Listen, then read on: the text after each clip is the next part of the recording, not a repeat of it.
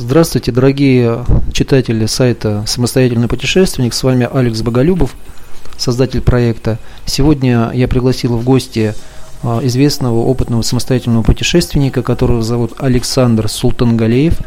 А, он уже был как-то в гостях у меня, рассказывал про железнодорожный стоп, но сегодня мы поговорим про его путешествие а, по Ближнему Востоку, которое он реализовал с помощью автостопа. Здравствуй, Александр. Здравствуйте. Как вообще тебя занесло на Ближний Восток? Все началось с того, что в 2010 году весной я решил попробовать поработать за рубежом. Нашел вакансию в Иордании по своей специальности, подписал контракт на полгода. И в конце этого контракта я уже заранее планировал вернуться домой автостоп. А вообще а, автостоп на Ближнем Востоке, он а, отличается как-то от российского автостопа?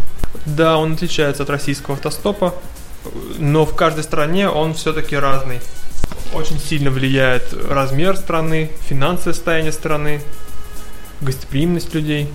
Ну, расскажи поподробнее вообще, вот, э, как э, у тебя проходил автостоп и какие-то психологические, может быть, э, особенности, нюансы э, у местного населения, э, вообще про достопримечательности, которые ты встретил на своем пути. Как это у тебя все происходило? Я, пожалуй, расскажу по порядку, так как в каждой стране каждая страна отличается друг от друга, несмотря на то, что страны соседние, большинство из них населяют арабы, ну, это я про Сирию, Ливан и Иорданию – тем не менее, по менталитету они отличаются достаточно сильно. Сначала я выехал в сентябре, в середине сентября я выехал в Сирию, проехал, для начала доехал до Дера, пересек границу, в этом не было ничего сложного, и приехал в Дамаск. Автостоп, автостоп вполне легко удавался. К тому времени я уже достаточно бегло общался на арабском, поэтому языковых проблем у меня не было. Хотя арабы довольно э, гостеприимные люди, и, в принципе, при желании вы можете объясниться с ними и без знания языка. В Дамаске э, я заранее подыскал через сайт Couchsurfing место, где буду человека, с кем я буду, у кого я остановлюсь. Для начала о Дамаске. Дамаск это столица Сирии, и как любая другая столица, там сконцентрирован туризм, сконцентрирован бизнес, все остальное, поэтому люди там несколько отличаются от людей из провинции. Они более заняты, более меньше обращают внимание на гостей из других стран, но тем не менее даже там гостеприимство можно встретить. Оттуда я съездил в Пальмиру, что тоже является туристическим местом, поэтому в плане гостеприимства ничего нового там увидеть не удалось. Хотя места там красивейшие. Сирия вообще колыбель цивилизации, поэтому там довольно много исторических памятников, начиная с древнейших времен и до наших дней. А как вообще у тебя получалось э, вписываться вот к местным жителям, вписываться, это я сделаю небольшую ремарку для вас, дорогие слушатели, это значит э, находить вот бесплатные способы ночевок, э, с помощью местного населения. То есть это как бы не халява, это общение, более такое тесное общение с местным населением и э, ночевка как бы, местных жителей. Где-то две трети всех моих вписок происходили через Couchsurfing. Это сайт, в котором вы ищете единомышленников, желающих и имеющих возможность э, предоставить вам ночлег или, если даже не, у них нет такой возможности, хотя бы показать вам город и как-то посодействовать в вашем нахождении у них в городе или в стране. То есть ты э, не спонтанно это все э, делал, а заранее вот, пробивал варианты через вот э, сайт Couchsurfing? Я комбинировал. То есть две трети у меня было через Couchsurfing. Это когда в интернет-кафе я заранее знал, куда я поеду. Я свои шаги предопределял, видел где-то на дня на три вперед. То есть все остальное было о, не фиксировано.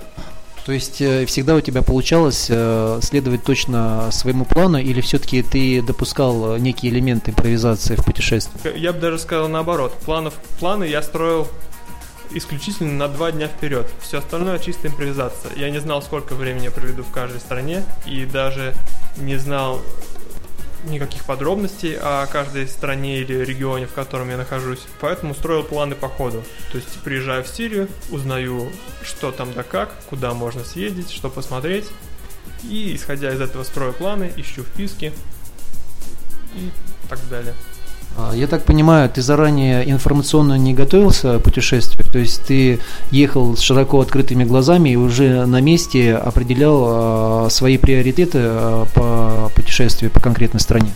Можно сказать так. Я все-таки базовую информацию я узнавал, скажем, такую как визы, примерный свой маршрут, чтобы не застрять где-нибудь и чтобы не оказаться в таком положении, что я без денег, без ничего, и еще до дома далеко. То есть приблизительно я все-таки рассчитал что-то.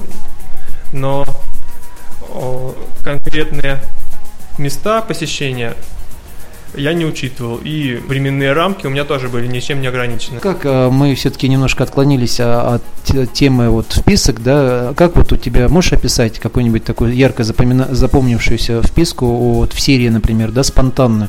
Ты как-то сам просил у местных жителей опустите меня переночевать, или, может быть, э, как вообще это происходило? Сирия в плане вписок вообще очень, и в плане гостеприимства в целом, очень замечательная страна. Меня приглашали там, то есть если вы находитесь не в туристическом месте, в туристические места их лучше избегать. Там вписку вы не найдете. Там даже наоборот с вас будут попрошайничать, пытаться предоставить вам платные бесполезные услуги. А вот вне туристических мест вы можете, имеете шанс убедиться в сирийском гостеприимстве. Если там видят человека с рюкзаком, обязательно предложат попить чай, спросят, не голоден ли, поймут, что раз человек с рюкзаком, то он нигде не остановился, предложат ночлег, и это бывало со мной неоднократно. Вот а, ночлег ты как вообще, о чем с ним общался и какие, наверное, были какие-то традиционные вопросы про Россию, что-то такое вот, э, или а, все-таки каждая вписка, она сильно отличалась от предыдущей? Да, действительно, все вписка вписки рознь. К тому же это еще зависело от интересов э, вписывающего человека, от его знания языков.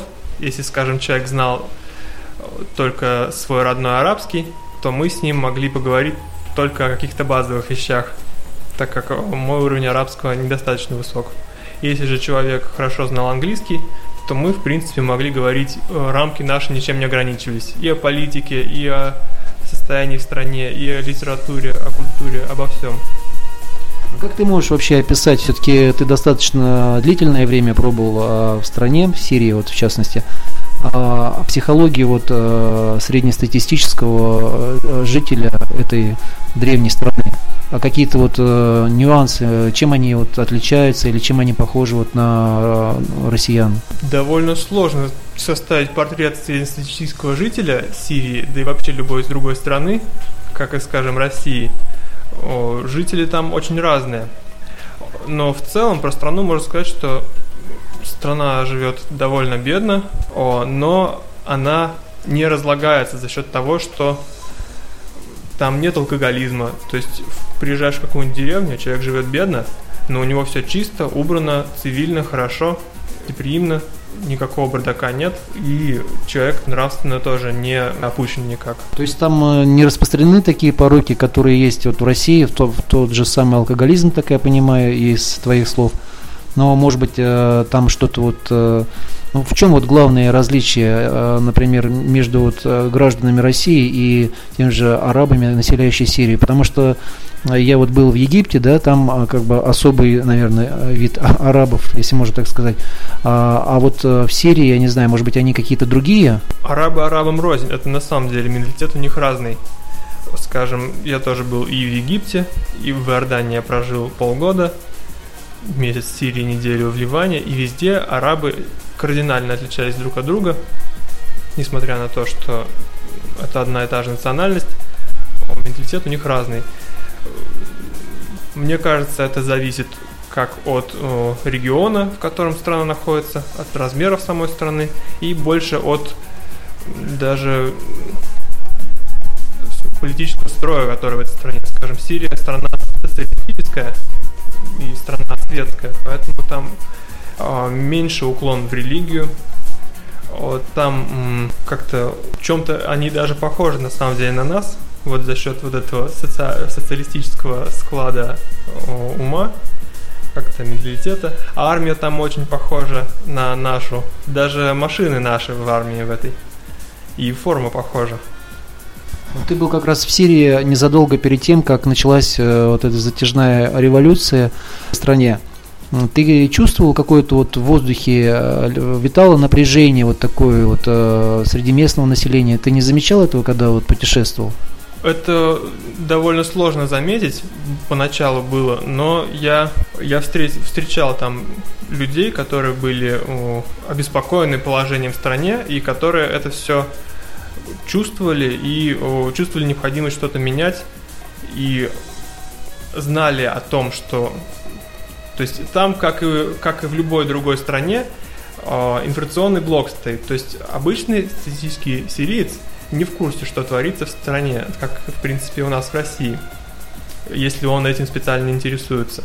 Поэтому просто гуляя по Сирии, никак ни, ни о чем нельзя было догадаться. Как и в Египте я тоже был ни о чем не знал. Но в Сирии я пробыл достаточно, и я имел возможность пообщаться на эту тему, поэтому я был осведомлен и уже чувствовал, что там вполне возможно назревает то, что сейчас там происходит. Расскажи, какие достопримечательности вообще самые основные ты увидел вот э, в Сирии? Что вообще интересно в этой стране есть? Что, что там можно посмотреть? В Сирии можно посмотреть абсолютно практически все, что угодно. За счет того, что о, ци, современная цивилизация зародилась как раз вот такие частично в Сирии, между речи Тигр и Ефрат, если вы помните из уроков истории. Поэтому там можно увидеть как и совершенно древнее поселение, также большинство из них представляют интерес только для археологов, но есть и довольно хорошо сохранившиеся места. Там много городов-призраков, то есть города, которые были брошены в средние века, может быть даже раньше, со своими заведениями, домами, какими-нибудь масляными фабриками и другими сооружениями, довольно хорошо сохранившимися за счет того, что там большей частью пустыня – и меньше воздействуют разрушительные природные явления на архитектурные памятники. Также там есть много наследия оставили крестоносцы, которые понастроили там замков, когда завоевывали эти земли. И замки действительно очень внушительные. Даже по современным меркам трудно представить, можно было захватить такой замок и насколько мощная была оборона в таких замках. Из Сирии ты потом э, в Ливан поехал? Да, из Сирии, так как в Ливан можно проехать исключительно из Сирии и вернуться из Ливана тоже можно в Сирию, я решил, я так и сделал. Я оставил вещи в Латакии на вписке у человека, который сейчас у меня хороший друг уже, которую нашел через Couchsurfing. Я в это время съездил в Ливан. Ливан довольно маленькая страна, крайне маленькая по сравнению, скажем, с нашим привычным мнением о том, какой должна быть страна. То есть она ну, в несколько раз меньше. Ну а чем тебе э, запомнилось э, Ливан? Ливан э, в Ливане самое интересное то, что, несмотря на свои размеры, там очень большая концентрация совершенно разных людей и религий тоже. Скажем, в том же Ливане существует на востоке радикальные исламские организации и, скажем, много мусульман, как суннитов, шиитов, так и некоторых других ответвлений. Много христиан, в том числе и православных, и католиков. Меня, например, подвозил и вписал даже один раз православный священник сирийский. Там же я встретил человека, хорошо говорящего по-русски, совершенно случайно, который, как выяснилось, работал у нас в разведке в советские годы, и русский знал чуть ли не лучше меня. О, еще в Ливане, столица Ливана, Бейрут, считается о, Ближним Востоком как, как Лас-Вегас, то есть концентрат таких э, развлечений, разгульного образа жизни. И действительно, по арабским меркам это действительно так. То есть э, там нередко можно встретить граффити, в том числе такого достаточно вольных таких наклонностей, э, скульптуры разные, изображающие, например, женщин в обнаженном виде. Потом, как люди там одеваются, одеваются достаточно модно и вольно, позволяют себе всякие о, современные там, прически, прикиды. Также субкультур там довольно много по сравнению с Ближним Востоком вообще, где большинство людей все-таки ведут скромный образ жизни внешне. Ну а вообще ты заметил, что вот а, арабы, которые населяют Ближний Восток, вот в частности там Сирия, Ливан, а, Турция, они а, следуют вот нормам шариата строго, либо они все-таки более такие светские люди, что все-таки нормы шариата они воспринимают как некий такой идеалистический уклад, который где-то там есть, но он где-то далеко, на самом деле оторван от реальной жизни. Больше всего, ближе всего, наверное, к исламским, э, к исламской модели поведения, наверное, Иордания. То есть они как-то это хорошо комбинируют. Но вот Сирия, Сирия светская страна. То есть там впереди все-таки светские ценности. К тому же там тоже достаточно много конфессий. Там есть и христиане, э, мусульмане сирийские на большей части Сирии ведут светский образ жизни, хотя там есть и радикальные такие, о, как бы не радикальные, а консервативные города, где до сих пор много уделяется религии, религиозным традициям, но в целом страна все-таки светская. А в Ливане вообще она, Ливан страна довольно пестрая в этом плане. Там есть и как крайне светские, ведущие светский, крайне светский образ жизни люди, так и крайне консервативные. В основном они, конечно, живут в разных частях страны. Ну и друг другом мало пересекаются. И даже о, верующие люди в Ливане все равно это образ жизни у них довольно-таки светский. Вот ты за время вот нашего интервью не раз упоминал о том, что на Ближнем Востоке есть как э, традиционные мусульмане, есть и какие-то радикальные э, группировки этой религии. А ты не боялся вообще, что тебя могут там заложники взять, либо в рабство, куда-нибудь там на рудники там отправить, не знаю, или в какой-то дом в каком-нибудь там зажиточного мусульманина продать? Не, не было таких страхов? Нет, насчет радикальных группировок, они, довольно-таки субъективное понятие, а не просто... Ну вот, скажем, в Сирии я лично не встречал таковых, а вот э, в Ливане, да, но они, тем не менее, радикально относятся только к нормам религии, к человеку у них отношение, в принципе, вполне человеческое. Если вы к ним при приходите с миром, то и вам от них, соответственно, им от вас ничего плохого тоже не нужно. Такие же люди, как и все остальные, просто с немного другими взглядами, которые могут сильно отличаться от взглядов других людей или от ваших, например. Ну а вот э, арабские женщины, э, что ты можешь о них сказать? Какие они вообще вот э, внешне, там, по психологии? Какие-то ты наблюдения сделал на этот счет? Ну, они тоже разные, и, в общем-то, в консервативных э, регионах, в консервативных районах Сирии и Ливана с женщинами э, пообщаться мне не удалось по понятным причинам, потому что в консервативных районах они, соответственно, во-первых, не выходят без мужского сопровождения, либо стараются не общаться с незнакомцами. А в, в более светских регионах они, в принципе, как и в любой другой части планеты, вполне обычные люди, которым можно также общаться, как и везде. Тоже у кого какие принципы и все остальное.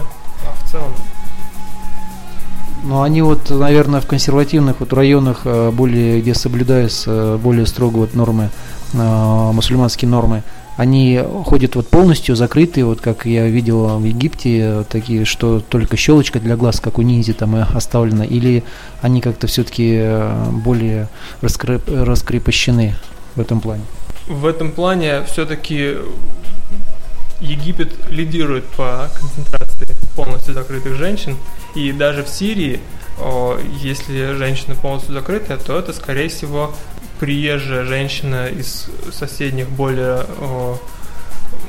более консервативных в религиозном плане стран, которые приезжают там в святые места или еще куда-нибудь. То есть сами сирийцы в основном покрывают волосы, ну, голову, шею, руки, ноги, но не лицо все-таки не закрывают большинстве своем.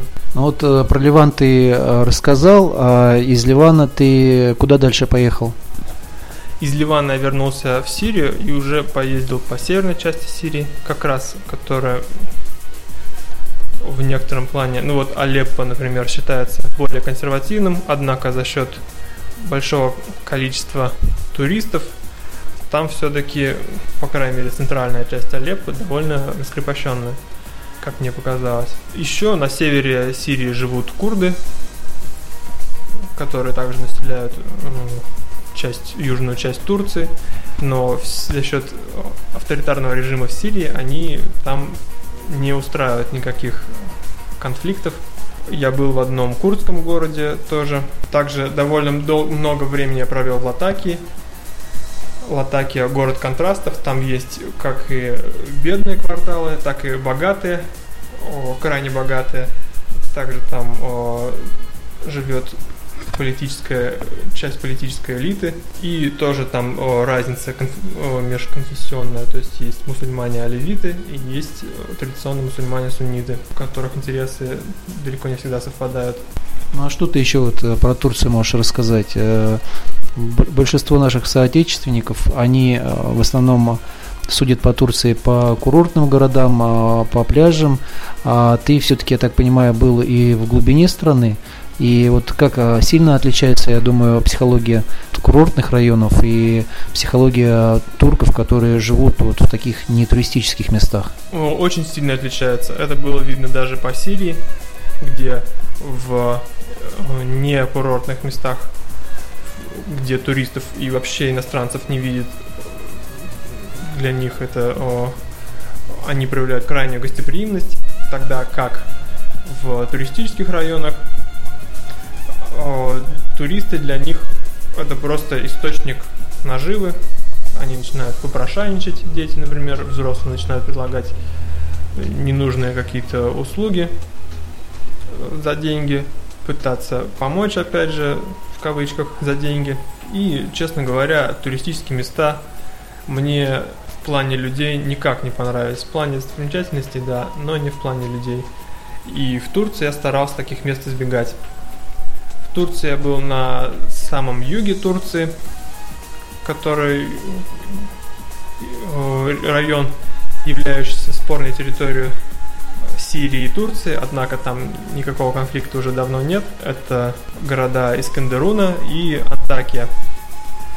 Там находится довольно много достопримечательностей тоже. Музей мозаики очень красивый. Один из самых красивых музеев, который я когда-либо видел. Но и дорогой в то же время. Еще в Турции довольно интересно с допримеч... интересные дела с достопримечательностями. Из-за того, что их там много, а, много достопримечательностей остаются неогороженными, необелеченными, то есть любой человек может прийти и посмотреть, если знает о том, что они существуют. Но в то же время какие-то достопримечательности являются очень дорогими, присутствуют в рекламных туристических проспектах, но тем не менее по впечатлениям они зачастую даже отстают от тех, которые можно найти бесплатно. Также немало достопримечательностей представляют собой просто точку паломничества. Например, какой-нибудь остатки какого-нибудь христианского монастыря или какого-нибудь еще святого места, где фактически, кроме фактически внешне посмотреть не на что. А много там таких вот э, святынь разрушенных, именно христианских э, в Турции? И где основная концентрация их находится, в какой области Турции? Насколько я знаю, они раскиданы по всей Турции. И насчет, э, я просто, у меня был более, скажем так, обзорный проезд по этим странам. Я не интересовался религиозными местами. Точнее, интересовался, но далеко не в первую очередь. Поэтому такой информации у меня нет. Но религиозных мест там достаточно много, как и старых христианских мест, так и мусульманских, вот тоже имеющих далеко не последнее значение. Ну какие это места? Можешь какие-то такие крупные а, привести названия, где они находятся? Вот люди, которые собираются, например, паломничество в Турцию, ну и мусульманские, и христианские какие там святыни, можешь их озвучить?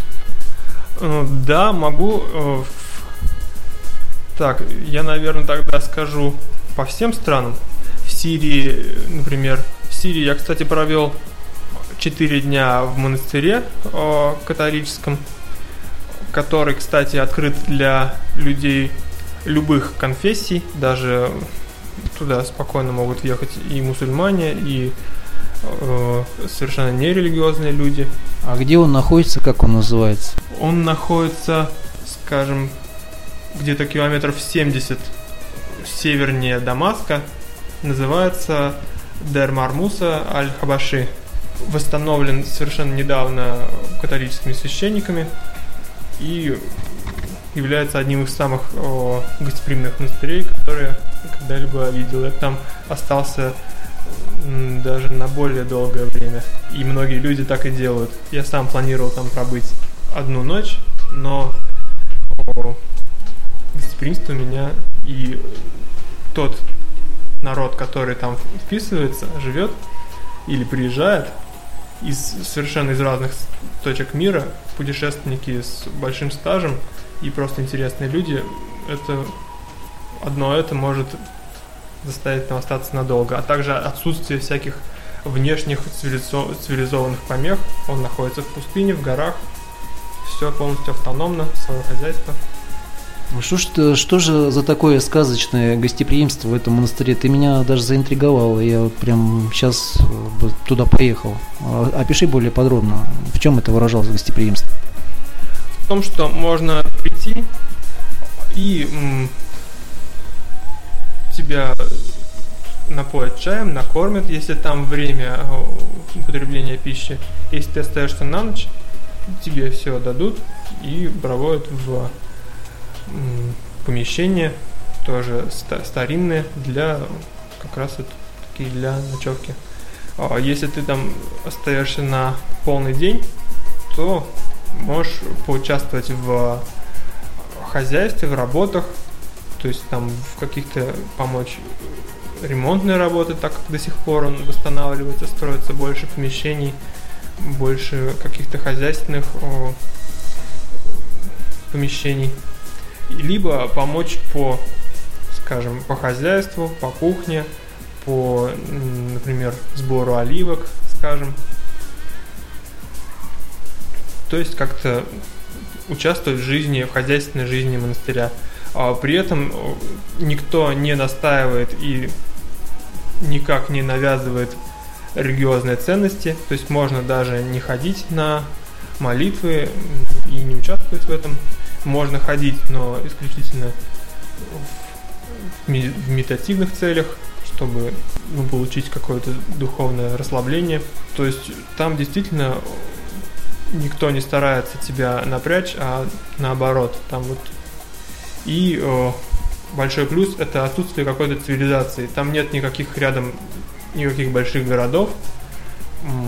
Это просто пустынная дорога, сам монастырь находится в горах, то есть даже не видно никаких проезжающих машин, ничего. Какие еще ты э, хотел рассказать? Вот э, в ближневосточном регионе есть вот святые, свят, святыни, святые места вот, э, религиозные. Еще есть христианские города в в Сирии, Маалюля, Саидная, полностью христианские. Они очень хорошо граничат с мусульманскими городами и деревнями, причем разница там большая, концентрация, то есть там сплошные церкви, кресты э, видны, тогда как совершенно по соседству может быть исключительно мусульманская деревня или город.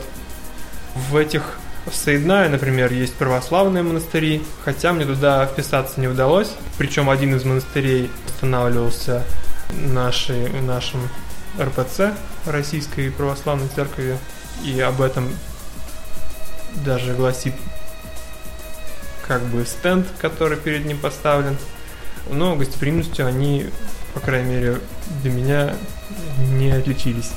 А у мусульманских там тоже много довольно-таки святых мест, скажем, э, в мечети в Дамаске. Мечеть в Дамаске является одной из больших таких в плане религии значимых мест. В Баальбеке тоже есть центральная мечеть, довольно красивая и которая тоже имеет, как я понял, большую значимость. В Турции я был в, например, в Конье, где построена мечеть в честь Аруми, который также известен как Мевляна, очень выдающийся о, суфийский и мусульманский деятель, философ. Христианские места есть в Каппадокии. Каппадокия вообще сама по себе даже интересна даже не столько с религиозной точки зрения, сколько с архитектурной и культурной. Это целый подземный город со своими храмами. Храмы выдолблены прямо в, в камнях. Вся Каппадокия представляет себя причудливые горы из вулканической породы, которые с течением э, времени выветрились и образовали собой странные такие образования. Некоторые похожи на грибы, некоторые на какие-то марсианские странные образования. И в них люди искали себе убежище, то есть рыли, прям врезались в эти скалы, создавали там поселения. Это также о, с, пом- с помощью такой образ жизни позволял им справляться с завоевателями. Таких было много в этом регионе. И крестоносцы, и мусульмане, и всем хотелось там кусочек отвоевать. Поэтому в Каппадокии христиане долгое время жили автономно. Некоторые церкви там видно, как даже расписаны изнутри. Тоже много есть хозяйственных каких-то помещений. А, есть даже отели, которые также вырезаны в этих скалах, и при наличии денег и желания, возможно, там пожить. Там довольно-таки обстановка совершенно необычная, можно гулять там круглыми сутками и наслаждаться необычными ландшафтами. В Антакии есть христианская, христианский какой-то монастырь, но я сейчас точно не помню. Но, как мне сообщили, туда довольно много паломничать людей. В Стамбуле есть мечеть и бывший, бывший собор Ай Софии. Он сейчас как музей работает, да? Насколько я знаю, да, как музей, но я в нем не был, потому что было довольно-таки поздно, ну и там все довольно-таки дорого стоит и рассчитано на туристов, поэтому я не задавался такой целью, но снаружи это выглядит очень красиво. Ну давай подытожим а, а, вообще а, а, твое путешествие по Ближнему Востоку. Посоветуешь ли ты моим слушателям а, туда ехать, вообще вот в данный момент, ну, в ту же Сирию, и, ну, если не Сирию, то Ливан, в Турцию, и а, вообще вот скажи вот напоследок про свое путешествие, что-то что тебе больше всего вообще запомнилось и какие-то пожелания, может быть? Я, конечно же, посоветую вам путешествовать. Это очень сильно расширяет кругозор. Например, нередко мне приходится слышать, что от некоторых людей, которые хотят попутешествовать, но хотят что-то необычное и говорят, а, Турция, не, это же не хочу на пляжах. Но Турция довольно большая страна, и вне этих пляжей избежать очень легко.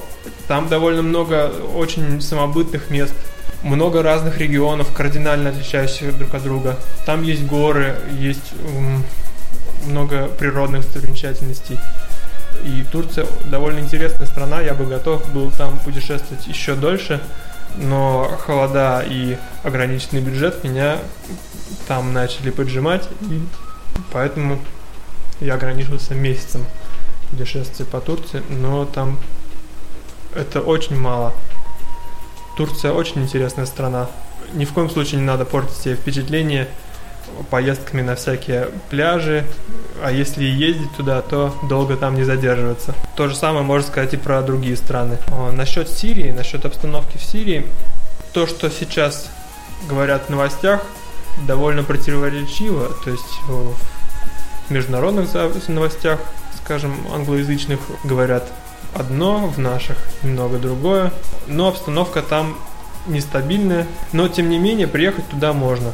Я продолжаю общаться со своими сирийскими друзьями. И, в принципе, если вы не собираетесь там участвовать в принимать какую-либо сторону этого внутреннего конфликта, просто посещать достопримечательности и места, где, в это время нет, не происходит столкновений, то вполне можно туда ездить. И это очень стоит того. А в итоге еще раз напомни а, моим слушателям, сколько дней у тебя ушло на путешествие по ближневосточному региону и сколько всего денег было потрачено на твою поездку? Всего у меня ушло 70 дней от выезда э, из Иордании до приезда в Россию, а по деньгам у меня ушло около 20 с небольшим тысяч рублей в рублях. Естественно, в каждой стране я разменивал деньги. Я, у меня были с собой доллары, и в этом нет никакой сложности. Насчет э, траты денег, вы сами определяете, сколько вы будете тратить. Сирия очень дешевая страна, там можно чувствовать себя даже со скромным бюджетом, чувствовать себя довольно обеспеченным. Можно, я даже несколько раз жил там в хостелах, сильно на бюджет это не влияет. На улице питаться тоже там недорого. Турция в этом плане подороже, особенно в городах. Еще в этих, на Ближнем Востоке очень легко себе и дешево можно привезти какую-либо вещь. Истопталась у меня обувь, я купил другую. Понадобилась осенняя обувь уже в Турции, купил новую. И сильно на бюджет это никак не влияет. А, ну еще кратенько скажи э, про визы. Какова обстановка с визами в ближневосточном регионе? С визами все для россиян очень удобно. То есть все визы я получал на границе без каких-либо проблем. Я бы могу даже сказать, что самая сложная граница для пересечения была между Грузией и Россией. Они интересовались, что я так долго делал за границей. А все остальные даже рюкзак не проверяли. Все было очень легко и непринужденно. То есть визы можно прямо заранее не заказывать э, в России, а можно прямо на границе получить? Да, да, так и есть. И дорого это стоит? В каждой стране по-разному. Еще зависит, э, их дают на разный срок пребывания. В Сирии это на две недели, в Ливане на месяц, в Турции было на месяц, но они вообще планируют вести уже давно э, безвизовый режим для российских граждан. Так что, может быть, сейчас можно приезжать туда, как, как и в СНГ, например. А, спасибо, Александр, что любезно согласился ответить на мои вопросы. Очень интересное у тебя путешествие было. А, может быть, я тоже пройдусь по твоим стопам и повторю его. А на этой мажорной ноте мы с вами прощаемся, дорогие слушатели сайта «Самостоятельный путешественник», который находится по адресу onetraveler.ru. До новых встреч, всего вам доброго.